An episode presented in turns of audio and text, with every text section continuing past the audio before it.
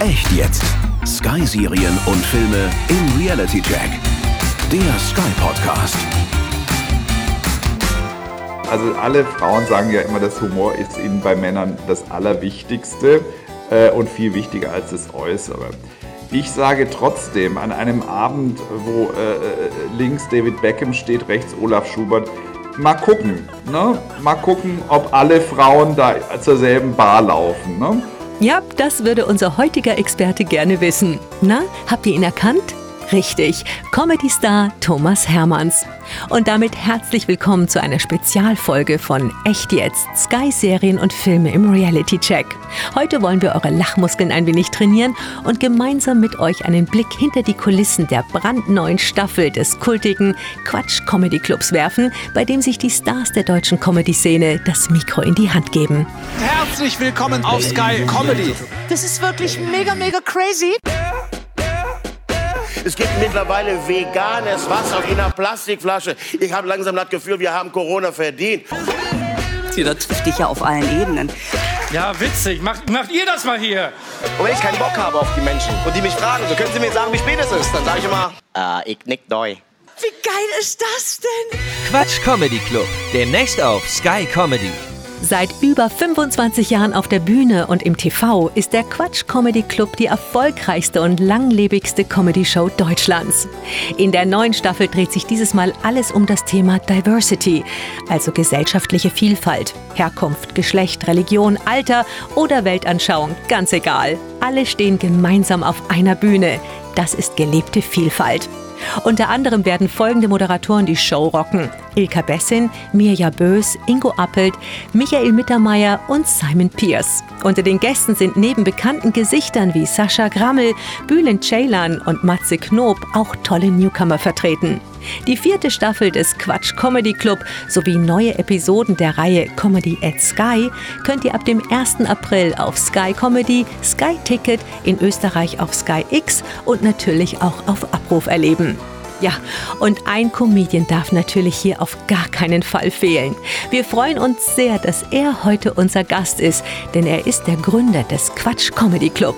Ähm, immer out and proud. Ich habe es, glaube ich, wirklich sehr oft geschafft, in diese klassische männliche Hetero-Welt der Stand-up-Comedy ein paar, nennen wir es mal, bunte Highlights reinzuschummeln. Ich habe mal in unser Archiv geschaut und bin erstaunt, dass ich wirklich in all den Jahren derart viele trashige und super transige Nummern reingekriegt habe. Aber ich bin ja hier auch die Chefin. Hier mal ein kleiner Rückblick auf meine schillerndsten Momente. Bitte schön. Na, das wird was werden. Auf diesen Rückblick freuen wir uns schon ganz besonders.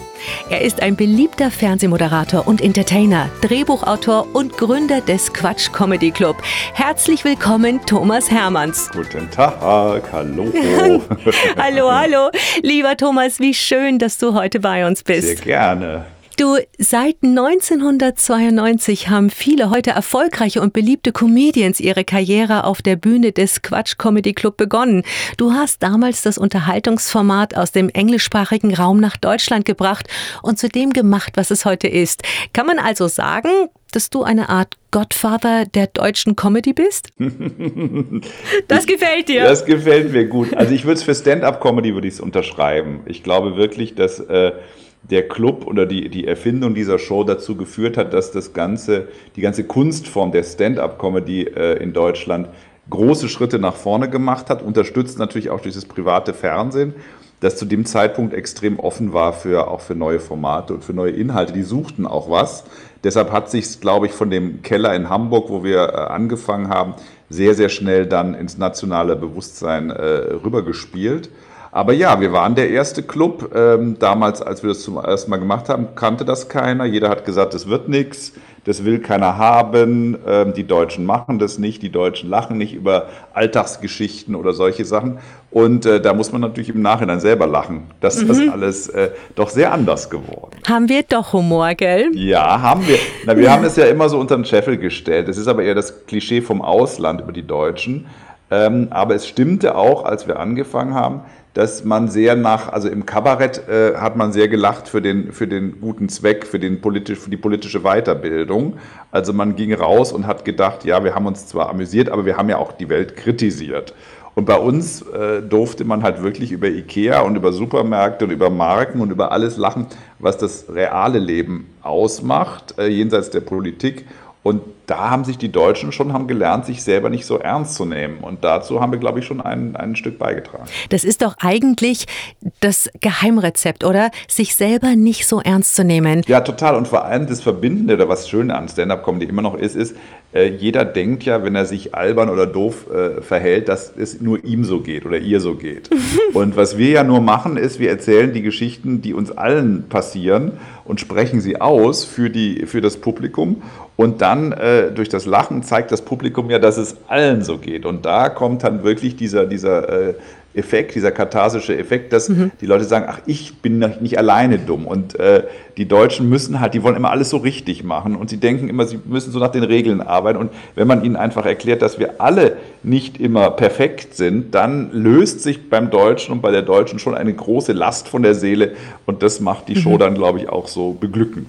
Sag mal, wie suchst du denn die Comedians aus, die bei dir auftreten dürfen? Du hast doch bestimmt irgendwie so eine Art Auswahlverfahren, oder? Naja, wir haben ja Gott sei Dank, äh, fußt ja die ganze ganze Fernsehshow immer auf den Live-Clubs. Und als wir angefangen haben, hatten wir ja eine Live-Show. Inzwischen haben wir ja fünf Clubs in, in, in ganz Deutschland. Ähm, da gibt es dann auch meistens einen Talentabend. Also der allererste Schritt ist eigentlich, dass sich jemand bei uns beim äh, Comedy Hotshot heißt es, auf die Bühne stellt, wo da gibt es wirklich alles. Also mhm. Kraut und Rüben, da gibt es mal Gutes, mal Schlechtes. Da kommt man auch relativ äh, schnell rein, macht mal so fünf Minuten ungefähr und äh, wenn das gut ankommt beim Publikum, wird man weitergewählt und dann gibt es ein Jahresfinale. Und so ist zum Beispiel ja lustigerweise äh, Cindy aus Marzahn entstanden. Mhm. Die ist einfach durch, dieses, durch diesen Talentabend durchgerauscht und ein Jahr mhm. später stand die schon in der Arena. Also das ist dann manchmal wie so ein Brandbeschleuniger. Aber ähm, da können wir halt sehen, wer was hat. Äh, ich sitze auch immer in der Jury beim Jahresfinale. Da sehe ich eigentlich die ganz jungen Talente zum ersten Mal und mache mir natürlich schon meine Notizen, bei wem ich glaube, dass das wirklich für eine Karriere hält und bei wem nicht. Weil man darf ja, man muss ja auch sagen, das Leben als Comedian ist ja auch äh, ne, durchaus anspruchsvoll oder als mhm. äh, äh frei lebender Künstler.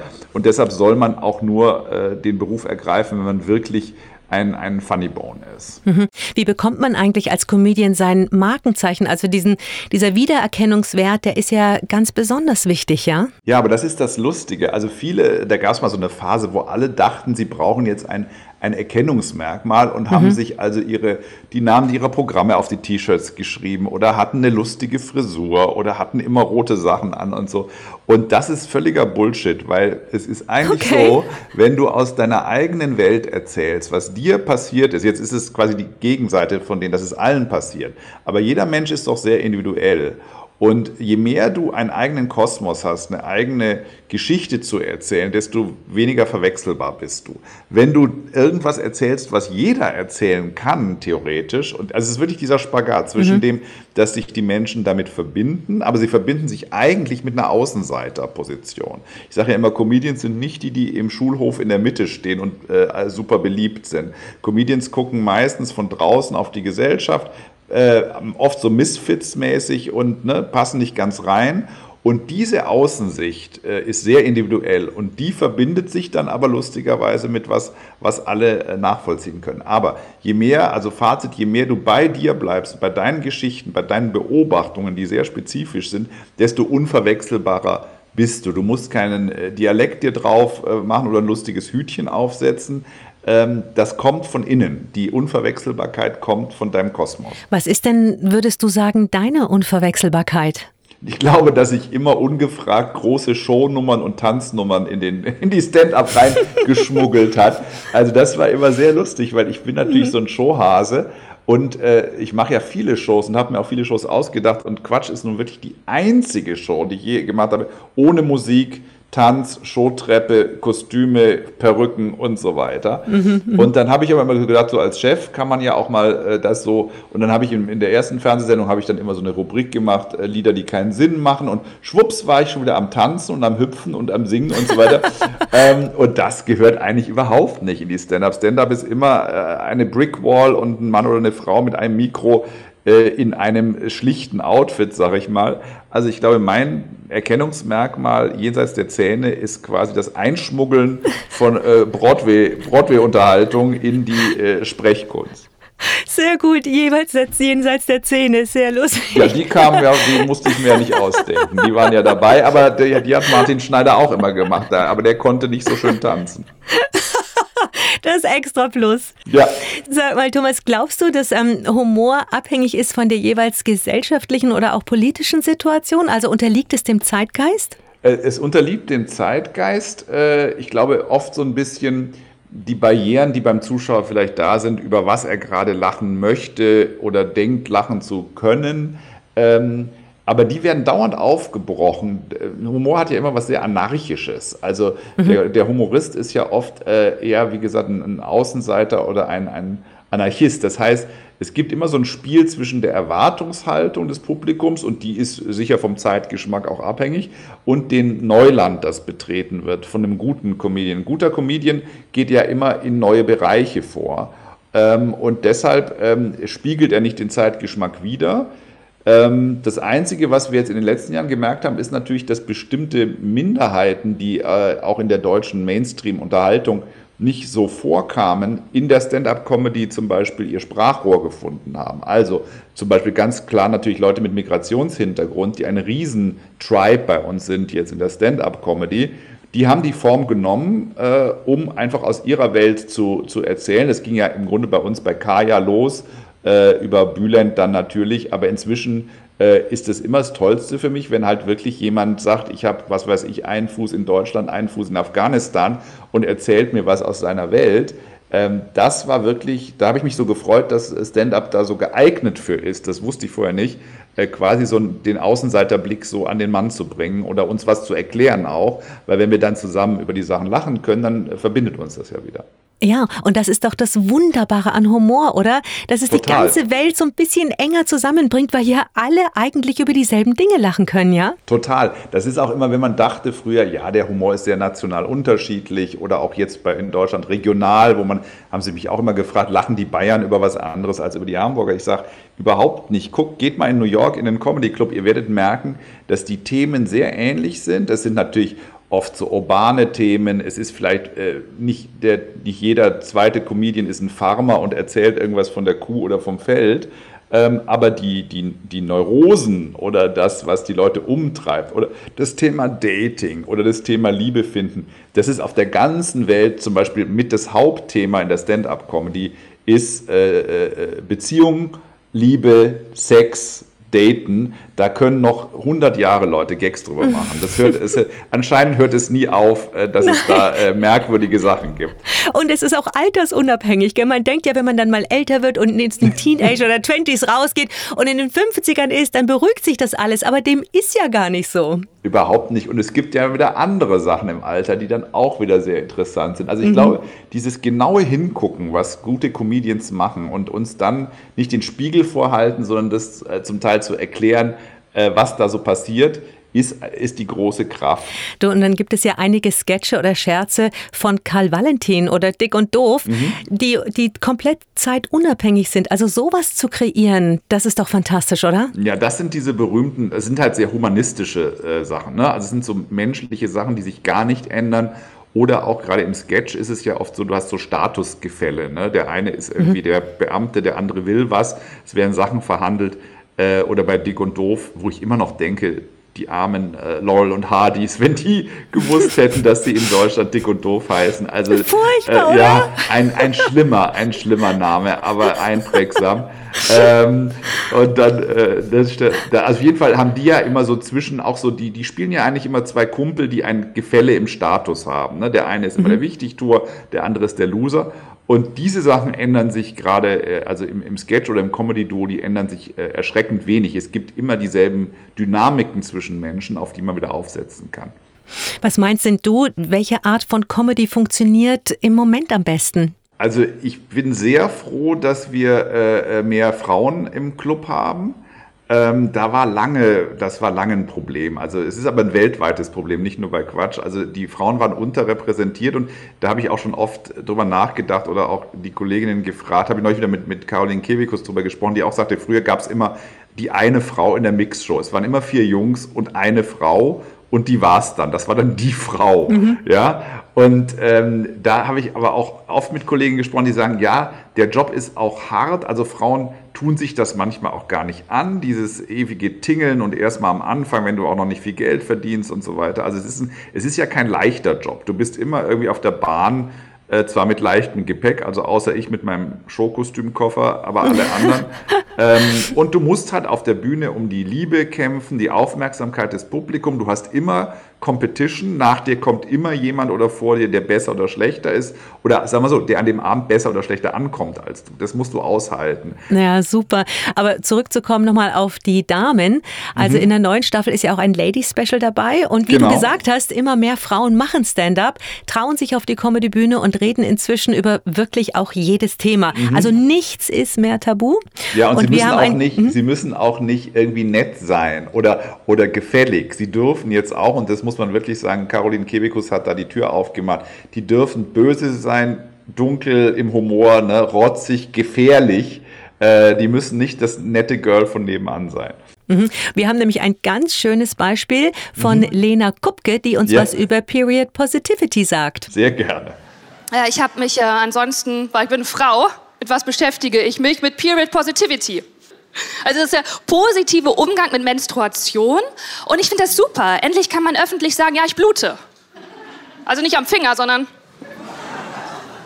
Und das ist natürlich, das ist ein wichtiges Thema, deswegen rede ich da gerne offen drüber. Und ich hatte jetzt so ein super Gespräch mit einem Mann und ich habe dem ganz ehrlich gesagt, ähm, ich habe gerade das Gefühl, meine Menstruationstasse läuft über. Ja, und da hat er mich angeguckt und gesagt, Frau Kupke, Sie sind hier in der Bank bin Ihr Finanzberater. Thomas, wie gefällt dir als Mann diese Art von Humor? Bietet die Comedy in diesem Fall sogar eine Art Befreiung für Frauen? Total, weil äh, sie müssen nicht mehr nett sein. Also lange hatten sie, glaube ich, das Problem, wenn, wie gesagt, fünf Jungs in so einer äh, Mixshow oder Mix-Sendung sind und jetzt kommt die eine Frau, dann durfte die nicht so böse oder gefährlich sein, weil sie vielleicht Angst hatte, dass das Publikum, das war so eine Doppelung. Ne? Jetzt war die Frau auf der Bühne und jetzt war die auch noch nicht nett. Das war äh, riskant und das hat sich super geändert. Frauen dürfen Gott sei Dank äh, genauso sauer sein, grummelig sein, äh, komisch angezogen. Also guckt euch doch mal Comedians zum Beispiel an, die Jungs, wie die rumlaufen, ja. Mhm. Also klar, wir haben auch den Trend, dass die alle auf einmal Muskeln haben und Popstars sind. Also das ist aber eher so der, der Instagram-Effekt, sage ich mal, bei Comedy, ja. Mhm. Aber erstmal steht doch da bei den Jungs meistens kein Model, sondern so ein sch schlecht angezogener Junge, wo man sagt, hat die Mutter das noch rausgelegt, so. Und äh, das dürfen die Frauen jetzt auch. Die dürfen auch einfach die müssen auch nicht äh, hübsch, klassisch hübsch sein oder sowas. Hauptsache, sie sind lustig. Und das ist ein großer Schritt. Das ist ein großer Schritt nach vorne. Da bin ich ganz happy drüber. Mhm. Sag mal, gibt es für dich eigentlich Tabuthemen? Also Themen, über die du tatsächlich niemals Scherze machen würdest? Also ich sage immer so, je größer, eigentlich darf Comedy, also Stand-up über alles arbeiten, je höher das Tabu ist, desto besser muss der Gag sein. Also ich mhm. darf auch äh, wirklich auch über Tod und Krankheiten äh, arbeiten, wenn ich einen richtig guten Gedanken dazu habe. Es gibt nichts Schlimmeres als ein hohes Tabu und ein mittlerer Gag. Äh, das ist dann auch beim Publikum, das tut immer so, zielt immer so in die Magengrube. Man hat so das Gefühl, mhm. oh, das ist ein bisschen, ne, es ist gewagt, man lacht so ein bisschen verschämt, aber eigentlich stimmt es im Verhältnis nicht. Was halt auch in den letzten Jahren so ein bisschen äh, zu Recht äh, thematisiert wird. Also bei Minderheiten, die eben, sage ich mal, äh, äh, nicht für die Mehrheit sprechen, ähm, wie sie selber über sich die Gags machen, sollte man ihnen überlassen. Also mhm. zum Beispiel, wenn ich zu meinem lieben Ole Lehmann, der nun auch homosexuell ist, sage, äh, meine liebe, liebe äh, Schwester, du darfst hier die, die, die super Bitch sein oder sonst oder die, die super Tunte sein, darf ich das sagen quasi, aber natürlich ein, ein Heteromann äh, nicht. Ja? Okay. Äh, und deshalb sage ich auch immer, wenn man, also man darf quasi nicht äh, die, die, äh, die Lebensverhältnisse äh, übernehmen und so tun, als könnten alle über alles reden, sondern bestimmte Sachen, wenn es gerade ne, um, um schwarze Sachen, um jüdische Sachen und solche Sachen geht, dann sollten die Perspektiven natürlich von denen übernommen werden, die aus der Gruppe kommen. Und ich stelle mich nicht hin und versuche jetzt einen super Bar Mitzvah-Gag zu machen, außer mhm äh, ich mache den aus der Außenperspektive des Ex-Katholiken, dann kann es natürlich wieder lustig sein oder interessant okay. sein. Aber mhm. gerade mit den Bezeichnungen und so weiter, da sollte man äh, die, die, die Kuh im Stall lassen. Mhm, was ist mit Thema Schadenfreude? Das ist doch eigentlich ja, die schönste, ist, oder? Nein, ich, ich finde es nicht die schönste. Ich finde, es okay. ist eine, es darf, es darf sie geben. Es ist ja wirklich ein Wort, das nur in der deutschen Sprache existiert. Auf der ganzen Welt gibt es kein echt? Wort dafür. Äh, der, that's the German Schadenfreude. Das gibt es wirklich nur bei uns. Ähm, aber natürlich ist es menschlich, äh, zum Teil, wenn jemand, sag ich mal, auf der Banane ausrutscht, dass äh, ein Teil von uns sich darüber freut. Ich mag am liebsten die Sachen, die Gags, die wirklich so ein bisschen, ähm, ja, was schon gesagt, verbinden, bisschen die menschliche Erfahrung teilen, weiterbringen und wo man sagt, ach Gott, mir geht es genauso. Also das ist für mich die schönste Freude, ist eigentlich so ein bisschen der, der äh, menschenverbindende Gag, mhm. ähm, obwohl das jetzt klingt wie so ein Andrea Berg-Lied, aber ich meine nein, etwas äh, humanistischeres. ich verstehe dich. Aber sag mal, was ist mit Sarkasmus? Wie wichtig ist ja, der für Comedy? Ja, ja, Sarkasmus ist schon ganz cool, aber ähm, auch da, man muss immer aufpassen, dass man nicht so als der super coolste dasteht. Das hatten wir auch in der Late Night oft als Thema bei den Late Night Hosts, dass die so ganz bissig waren oder sarkastisch. Ich gucke inzwischen, also wenn man sich auch in Amerika den Weg von, von Letterman zu, zu Jimmy Fallon anguckt, ich mag lieber die Schule, der, also Jimmy Fallon, das ewige Partykind, ja, was mhm. da immer den großen Kindergeburtstag feiert. Das ist mir lieber, als wenn jemand so wie Letterman so super trocken, super, äh, äh, ja, eben sarkastisch rangeht. Ich bin aber, das liegt vielleicht auch daran, dass ich ein rheinisches Kind bin. Ich mag halt den Humor lieber, wenn er feiert und äh, ne, ein bisschen fröhlich macht, mhm. als wenn man sich so selber als super cool darstellt. Ja, gebe ich dir recht. Aber jetzt gibt es eine interessante Frage, die ich glaube ziemlich leicht zu beantworten ist. Ist Humor sexier als jedes Sixpack? ja, ich wusste, du lachst. Na klar, oder? Na, es ist, sagen wir so, beides hat was für sich. Ähm, vielleicht mhm. in der Kombi. Also es ist wirklich ja immer so, also alle Frauen sagen ja immer, dass Humor ist ihnen bei Männern das Allerwichtigste mhm. äh, und viel wichtiger als das Äußere. Ich sage trotzdem, an einem Abend, wo äh, äh links David Beckham steht, rechts Olaf Schubert, mal gucken, ne? mal gucken, okay. ob alle Frauen da zur selben Bar laufen. Ne? Du ähm, hasst mich. Du ne? hast also es ist, es ist beides schön und ich glaube deshalb, ich glaube, dann hat David deshalb auch gewonnen, weil der ja auch Humor hat und über mhm. sich selber auch wieder Witze machen kann. Also ich würde sagen, das Sixpack, was auch noch lustig ist, hat alle Asse im Ärmel. Ansonsten ähm, für langjährige Beziehungen, wie gesagt, Sixpacks vergehen ja auch manchmal, ist vielleicht der Humor auf die Dauer für die Rente auch äh, äh, für die Beziehung besser. Eine sexy Sache, okay. Genau. Du, und jetzt würde ich ehrlich gesagt auch furchtbar gerne wissen, wie bringt man dich eigentlich zum Lachen? Was muss man machen? Ach, oft ganz alberne Sachen. Also ich mag mhm. auch Comedians, die so immer, wo ich denke, die kommen von ihrem eigenen Planeten und ich bin nur zu Besuch. Also sowas wie Johann König oder eben auch Olaf, ne, wo ich denke, wo kommt das denn jetzt her? Also gar nicht so, äh, ja, wo ich immer denke, was haben denn die für abgründige Köpfe oder spinnerte Sachen? Und dann mhm. kann das oft was ganz Albernes sein, was mich äh, äh, sehr, sehr, sehr erfreut, wenn es von so einem, ja, von so einem bisschen so einem Alien-Comic kommt. Das, äh, das gefällt mir oft am besten. So. Also ist es nicht so, dass wenn man viel mit Humor zu tun hat, dass man dann abstumpft. Man kann auch noch über die kleinen, feinen und doofen Dinge lachen, ja? Total über die doofen, noch, also über alles, was man nicht kommen sieht. Ich habe natürlich das Problem. Ich habe, glaube ich, was weiß ich, 100.000 Comedy-Nummern in meinem Leben jetzt gesehen. Ich sehe manche Punchlines und Gags natürlich bevor andere Leute sie sehen. Ne? Also ich mhm. habe den, der Setup äh, wird also erzählt, ich stehe also an der Ampel und da kommt dieses und jenes und so da rieche ich natürlich bei so mittlerem Material schon, wo die Reise hingeht. Deshalb überrascht man mich natürlich mehr mit mhm. einer richtigen albernen Alien-Pointe, die, die einfach, die hat überhaupt gar keinen Grund in der realen Welt zu existieren. Und da kann man mich mhm. natürlich leicht dafür äh, kriegen. So. Du, da, wir haben schon über Ole gesprochen. Jetzt haben wir hier noch einen witzigen Ausschnitt aus der neuen Quatsch Comedy Club Staffel, in dem Ole Lehmann über ein Thema spricht, das uns früher oder später allen ein bisschen zu schaffen machen wird. Ich bin ja mittlerweile auch 50, ist auch nicht schön. Und ja, es ist, ja, ja, da muss man jetzt auch nicht ausschreien. Das ist einfach so, ja. Und ich merke halt auch wirklich, ich habe damit ja gar kein Problem. Ja, die anderen haben Probleme. Ich fühle mich ja gar nicht, also gerade geistig habe ich, also fühle ich mich gar nicht wie 50, ja. Ich fühle mich eher geistig wie 15. sonst könnte ich den Job als Komiker gar nicht machen. Ne? Und körperlich fühle ich mich auch null wie 50. Und dann spricht mein Körper immer mit mir und sagt, äh, doch, äh, wir sind 50. Ne? Und dann sage ich immer, nein, Körper, das stimmt doch gar nicht. Wir können doch all das noch körperlich tun, so wie wir es mit 25 tun könnten. Und mein Körper guckt mich im Spiegel an und sagt, nee, ich weiß auch gar nicht, wie du darauf kommst, aber das können wir nicht. Und wenn ich so richtig Revolut sage, dann schreie ich meinen Körper an und sage, ha, Körper, beweise es. Und zack, Knieschmerzen. Sofort, ja. Ja, genau, älter werden. Das ist doch auch immer wieder ein wunderbares Thema. Wir müssen einfach darüber lachen. Hilft ja alles nichts, oder? Es ist also ganz wichtig für diese ganzen Themen von Knie, Rücken, Gelenke, äh, Sex im Alter. Da, da braucht man Humor, glaube ich, am aller, aller, allermeisten.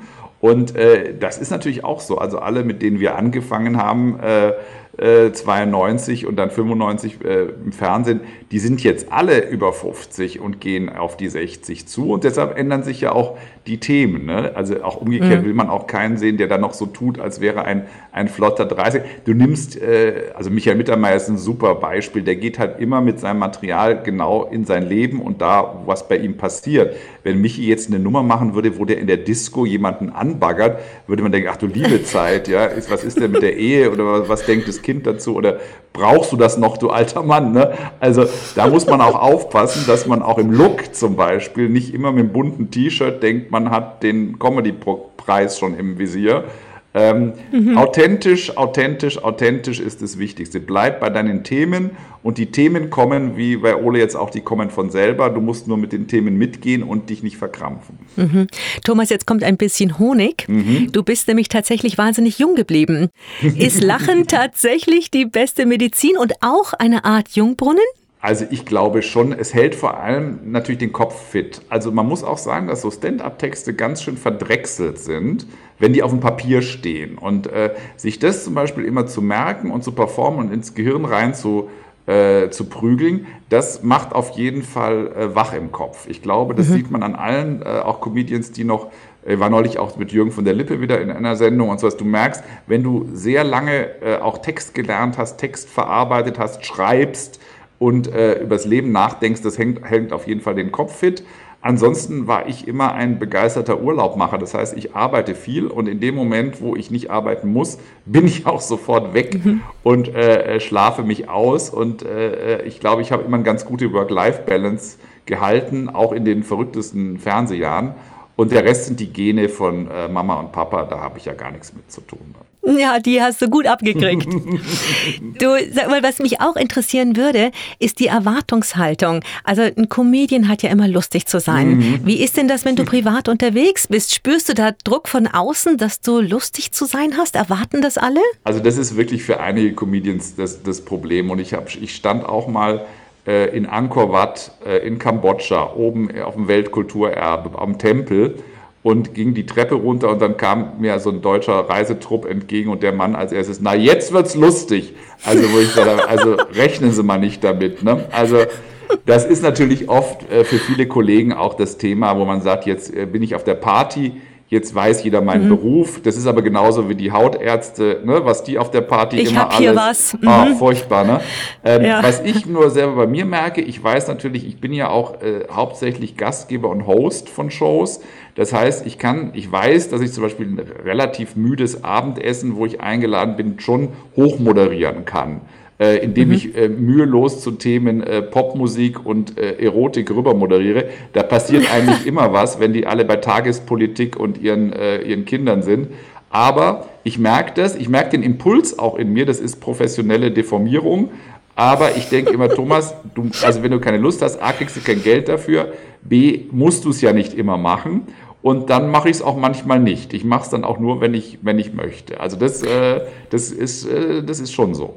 Also Thomas, ich würde dich wahnsinnig gern zum Abendessen einladen. genau, und dann bin ich ganz stumm und introvertiert. Stumm und, und da sitzt und, und über Politik Feuilleton, reden. Nee, feuilletonhaft, einfach nachdenklich. Da reden wir über die neuen Regiekonzepte am äh, Gorki-Theater. Nee, Kommunalpolitik hätte ich gerne. Genau. Ja, das ist so wieder lustig, weil da werden ja, ja wieder gut. so Bänder geschnitten und Schönheits- und Weinköniginnen gekürt. Da kommen wir schon wieder ins Geschäft, glaube ich. Aber sag mal, was machst du denn tatsächlich, wenn du mal schlecht gelaunt bist oder traurig? Wo kriegst du da deine Kreativität her? Also ich bin wirklich jemand, der sehr gut runterfahren kann. Ich bin äh, jemand, der äh, gut schläft, äh, viel badet, äh, sehr gut äh, auf der Massagebank zu haben ist. Also ich kann dann einfach weglassen und kann nach unten mich absenken. Und das ist, glaube ich, war schon immer, konnte ich schon immer gut und das ist dann mein Trick. Äh, notfalls fahre ich in eine Kur, irgendwo äh, pack mich irgendwo hin, esse gescheit, mache Sport und schlafe viel. Schlaf ist für mich wirklich das Allerwichtigste, um aus dem ganzen äh, Gestresse rauszukommen. Ja, schlafen ist die beste Medizin, hat meine Omi immer gesagt. Aber du, gerade in Zeiten wie diesen, in denen es viele Leute ganz und gar nicht einfach haben, kommt doch ein Lacher bzw. die neue Staffel des Quatsch Comedy Club genau richtig, oder? Absolut. Also man, äh, man muss wirklich sagen, das kann man sich jetzt zu Hause ganz gemütlich, wenn man äh, wieder die ganzen schlechten Nachrichten äh, hinter sich hat, äh, braucht man Comedy. Man braucht auch Entertainment, man braucht Unterhaltung, man braucht Show. Äh, das geht mir selber so. Also im ganzen letzten Jahr habe ich, ich habe sogar Reality-Formate geguckt, die hätte ich in meinem Leben nicht geguckt. Wenn ich also noch draußen ein Leben gehabt hätte und Leute hätte treffen können, dann hätte ich äh, Love Island schon umgangen. Aber so ging es nicht. Du ne? hast Love Island geguckt? Total. Ich bin totaler Fan. Das ist ganz gruselig. Aber ich glaube, das ist so ein Corona-Seitenschaden, ist das so. Aber ich glaube wirklich jetzt, also Quatsch gucken ist, äh, hilft auf jeden Fall. Und auch äh, sehr wichtig im Moment die Künstler zu unterstützen, weil viele von denen wirklich äh, kein Geld kriegen. Da ist es gerade ganz im Argen und kein Geld mehr haben. Das heißt, auch wenn man jetzt Gutscheine kaufen kann oder irgendwas oder das lokale Theater oder den lokalen Club unterstützt mit, geht auf diese Website, guckt, was angeboten wird, weil ähm, da geht's jetzt auch einfach um Geld und um Überleben, damit alle Comedians auch noch in einem Jahr wieder noch da sind. Das wird schon, mhm. wird schon sehr, sehr, sehr spannend. Und hm, die brauchen wir. Ja. Du, der Quatsch Comedy Club ist dein Baby. Mhm. Wo siehst du denn dein Baby in zehn Jahren? Also dürfen wir uns auch noch auf weitere Staffeln freuen?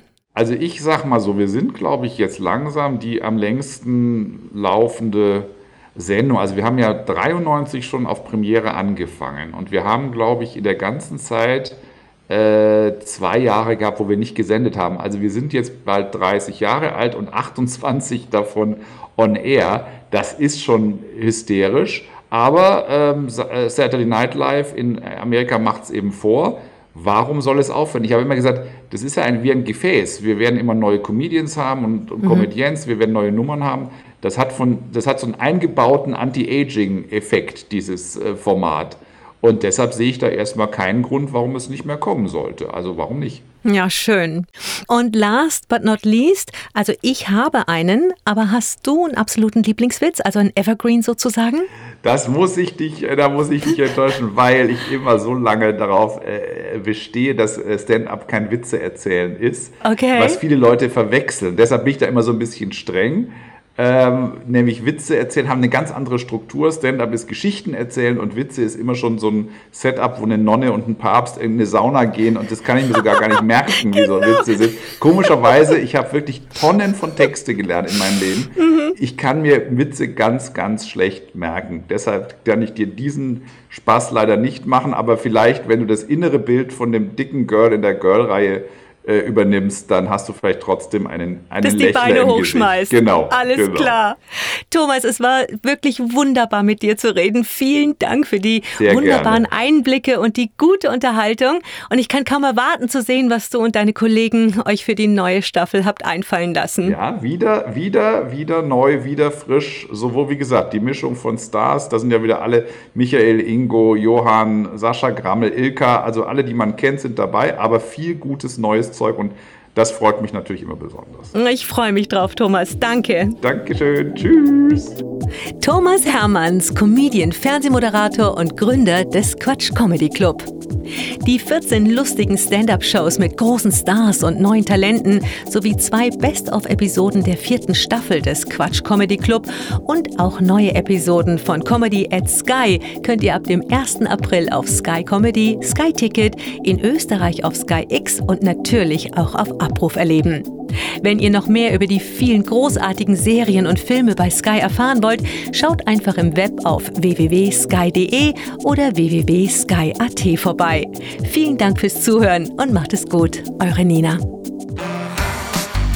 Der Sky Podcast. Echt jetzt. Sky Serien und Filme im Reality Check.